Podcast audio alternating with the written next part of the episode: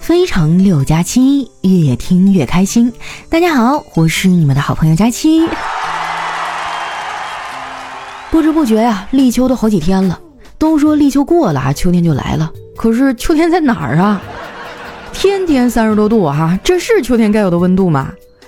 不过不管怎么说呀，我还是挺喜欢秋天的。以前上学的时候啊，我就特别期待秋天，因为秋天要开运动会。我就可以给我喜欢的人加油鼓劲儿了。上学的时候呢，我特别喜欢一个体育生，人长得高高大大、白白净净的，体育成绩也特别厉害，曾经同时获得过哈男子铅球还有百米赛跑的第一名。不过呢，我们班的男生啊都特别怕他。我问他们为什么呀？其中一个啊回答说：“铅球和百米都能玩得转，打也打不过，跑还跑不了。”后来毕业以后啊，我和这男孩还一直保持联系呢。怎么说呢？反正，嗯，就关系一直很暧昧吧。但是他从来没有说过爱我。有一次哈，我闲着没事儿，就搜索了一下关键字“爱”，发现在我们的聊天记录中啊，这个字儿只出现过一次。他当时是这么说的：“佳琪，你的爱奇艺会员借我用一下。”我当时特别难过，还发了个朋友圈啊，吐槽这个事儿。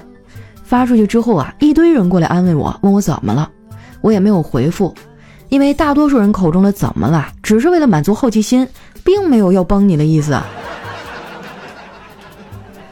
本来我觉得不回答已经是最好的回答了，结果第二天到了单位，小黑还特意跑过来问我发生了什么，哎，我就没见过像他这么八卦的男人，没办法呀，我只能把事情啊跟他讲了一遍，他听完以后啊，嘲笑我说。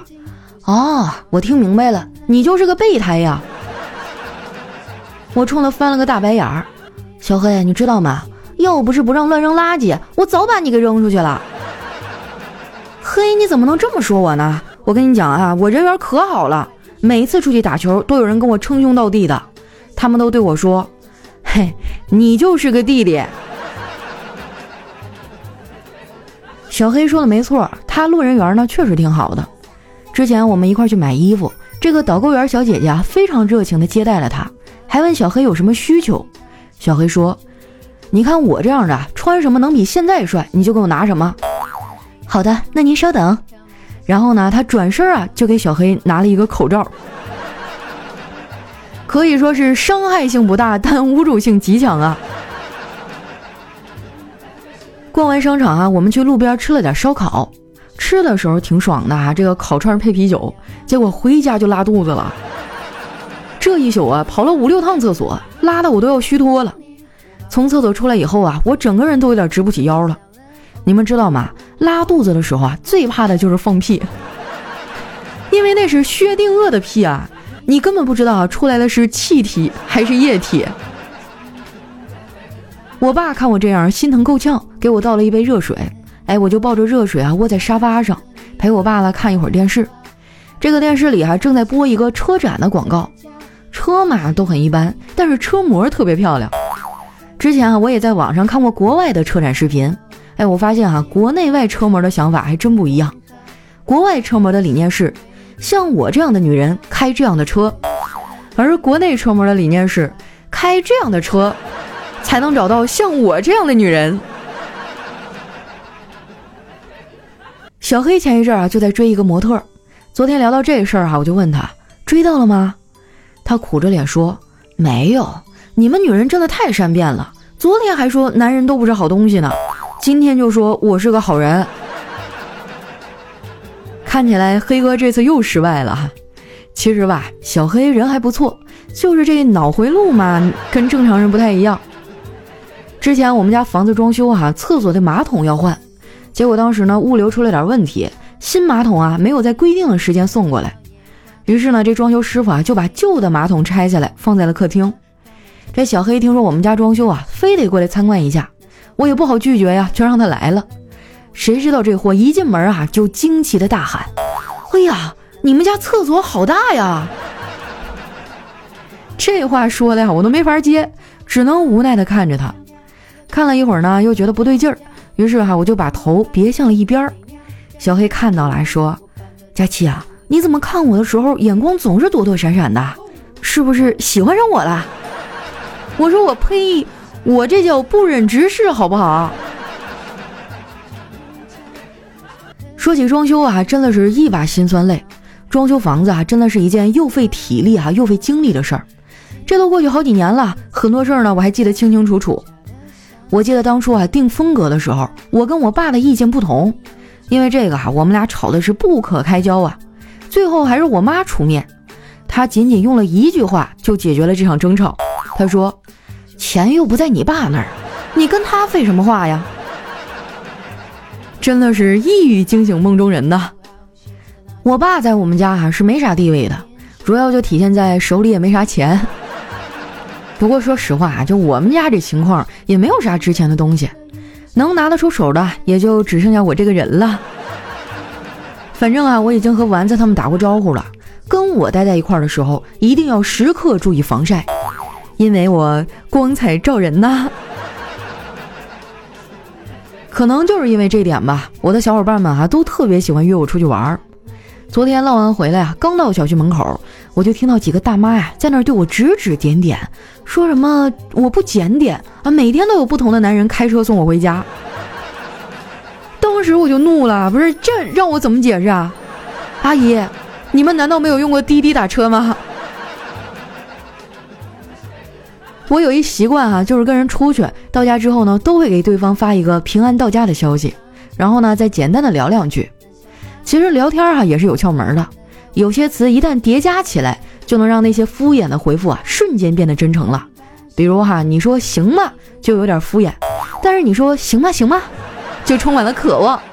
哎，你说收到，就是一句常规的回复；但是你说收到收到，哎，就显得你对这个事儿特别重视。你说好呀，就让人觉得啊没那么情愿；但是你说好呀好呀，哎，就让人觉得你很想做这个事儿。类似的例子啊还有很多，直男朋友们啊赶紧学起来，让妹子们感受到你的真诚。每次啊我分享一些交友的小窍门，总会有人觉得啊他根本就不用学，自己已经做的挺好了。实际上你再问两句就知道完全不是这么回事儿。做成年人啊就像捧着一大团要洗的衣服，你以为一切都在你的掌控之中，但是你一回头啊发现自己的袜子掉的到处都是。人这一生哈起起落落，每个人呢都会经历一些磨难，但是我的磨难是不是有点太多了？想当年啊，唐僧取经十四年，一共经历了九九八十一难，我算了一下哈，平均一年才五点八难，哎，这也就是说每两个月一难，哇，我瞬间觉得他过得比我好多了。对于我来说哈，每天的第一难就是起床。每天早上起床啊，我都困得睁不开眼，然后呢就后悔的要死啊，特别想盘死昨天晚上熬夜的我。可是，一到晚上了，我就清醒的不得了，哇，那种自信，那种嚣张，我都能忘了自己是谁。如果用一句话形容今年的我，那就是：中午十二点未必醒，晚上十二点一定在。当然啦，这里也有工作的锅。偶尔项目进度紧张的时候啊，我会加班到很晚。有一阵儿啊，我们连着加班，那段时间对我来说，幸福啊，就是下班走出公司大楼，看到天还亮着。那一阵儿啊，整个办公室的人都怨声载道的，丸子呢，甚至直接在办公室里吐槽：“不行了，不行了，现在我上班啊，就像上坟一样。”小黑在一旁插嘴说：“净瞎扯，哪有人半夜还上坟的呀？”老这么折腾呀，我也挺害怕自己身体出问题。前些日子啊，公司组织体检，基本上没什么大问题，就是查眼科的时候，边上有一帅哥，哎，我就多看了两眼。结果体检结果出来以后啊，我发现我这个分析报告上居然有一项间歇性斜视。因为工作强度大，丸子甚至都想换工作了。不过丸子毕业就来我们公司上班了，没啥投简历的经验。他就跑过来让我帮忙改他的简历。我拿过来一看，哈，扑哧一下就笑了。他这哪是简历啊，简直就是一篇脱口秀的稿子。我最擅长的事儿那一栏上写着“特别会换灯泡”。我忍不住啊，我说丸子，你就没有啥别的优点了吗？换灯泡这种事儿有啥好说的呀？丸子说：“可是我也没啥好写的了呀。我说那你也不能直接写换灯泡啊，你得这么写：能独立升级部署公司照明系统环境，零成本及零安全事故。后来啊，丸子这个简历没投出去，我们的项目就完成了。领导给我们放了几天假，哎，我们就去附近的城市玩了一圈，结果还赶上了流星雨。当时我们几个就一通许愿，只有丸子啊非常淡定的看着我们。等我们许完愿啊，他订的外卖也到了。他一边拆外卖还一边说：“光许愿有什么用啊？你得多吃。那话怎么说来着？时来运转嘛。”不过看你们今天许愿，我突然想起来一个事儿，想问问你们。嗯，那个刘星是叫阿姨吗？为什么我最近总能看到有人对着他许愿说：“阿姨，我不想努力了。”小黑在一旁无奈地说。因为阿姨有钱呗，经济基础决定一切。我们也想找同龄的女生啊，可是现在的女生都太现实了。你看哈，我都这么丑了，他们对我的第一印象还是穷。小黑其实一点都不穷，他就是不擅长打扮自己。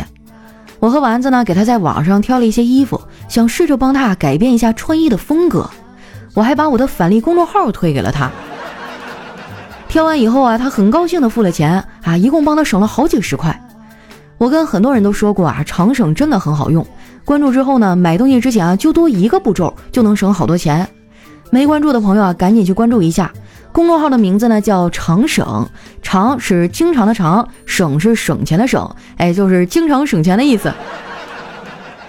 你也可以直接在搜索栏哈搜索丸子幺四九，丸子的字母全拼呢加上数字一百四十九，输入完之后啊，点击下面的搜一搜就能找到了。像淘宝、京东、拼多多、饿了么、美团哈都能用。网购呢有两个特别爽的点，一个是买东西下单的时候，一个啊就是拆快递的时候。最难熬的啊就是等快递的时候，我一天啊能看八遍物流信息。更让人心塞的是哈，你都众里寻他千百度了。蓦然回首，快递还在中转处。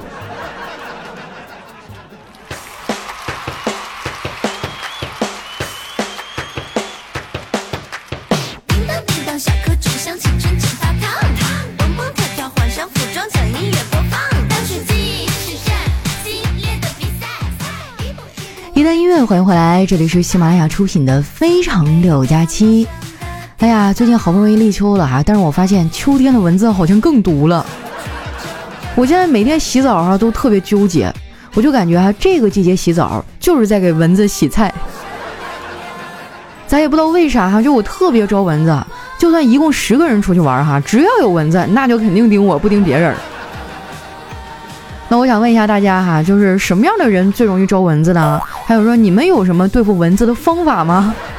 如果有的话，赶紧分享给我哈！我已经好几天没有睡好觉了。我也会在评论区呢选出一条看起来最靠谱的建议，送出我的精美周边礼物一份。那接下来时间哈，又到我们的留言互动环节了啊！喜欢我的朋友，记得关注我的新浪微博和公众微信，搜索主播佳期，是佳期如梦的佳期。首先这位听众呢叫白桃汽水郭德纲，他说：“佳期啊，你知道吗？我弟弟跟我说他在班里算命还算得挺准。”我就好奇啊，让他帮我算一下。结果你猜怎么着？这小兔崽子看了我一会儿，说：“姐呀，我看你这长相，当家长的希望都很渺茫啊。这么好的弟弟啊，谁爱要谁要，反正我不要了。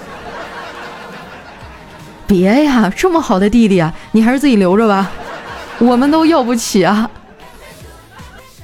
下一位呢叫风铃震彻，他说听到你讲小学时候的事儿啊。突然间就陷入那一段黑色的回忆中，那时候的我，又胖又蠢又穷。六年漫长的时光，伴随的是老师的歧视和同学间的疏远和霸凌，以至于给我留下深深的烙印。自卑让我本能的拒绝别人的善意，种种心理问题影响到后来的求学之路，甚至影响到工作后步入社会，心理人格出现严重的残缺，根植于内心深处的痛苦几乎无法抑制。家人文化程度不高，也不当回事儿。如今孑然一身，就等着父母老死了。希望那些尚未学会师德的教师，永远都不要教书育人。对不起啊，这一段我真的是不想调侃他，因为我觉得你应该很痛苦，所以才会对人生这样的绝望哈。其实我以前也遇到过这种情况，但是没你的严重。因为我上小学嘛，是在乡里面一个很破的小学上的。后来升了初中啊，爸妈就给我想办法转到了市里的中学。等我过去的时候，别人都已经上了半个月课了。然后加上，嗯，我穿的可能也比较土吧。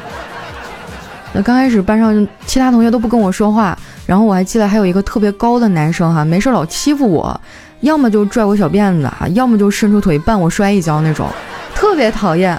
后来我就找老师啊，我说他欺负我。当时老师一句话让我印象很深刻，他说他怎么就欺负你不欺负别人呢？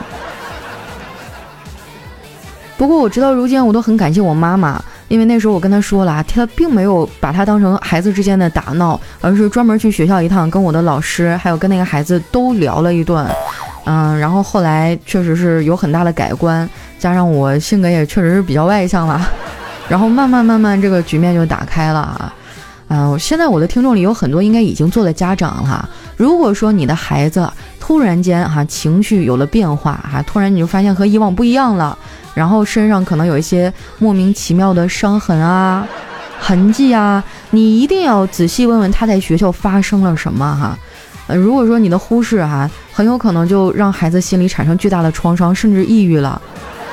我真的希望将来有一天哈，会出一部比较健全的。法律来保护这些幼苗们，因为他们真的是太脆弱了，太需要保护了。哎呀，聊到这个，心情就稍微有那么一丢丢的沉重哈。来看一下我们的下一位哈，叫天涯海角追加期。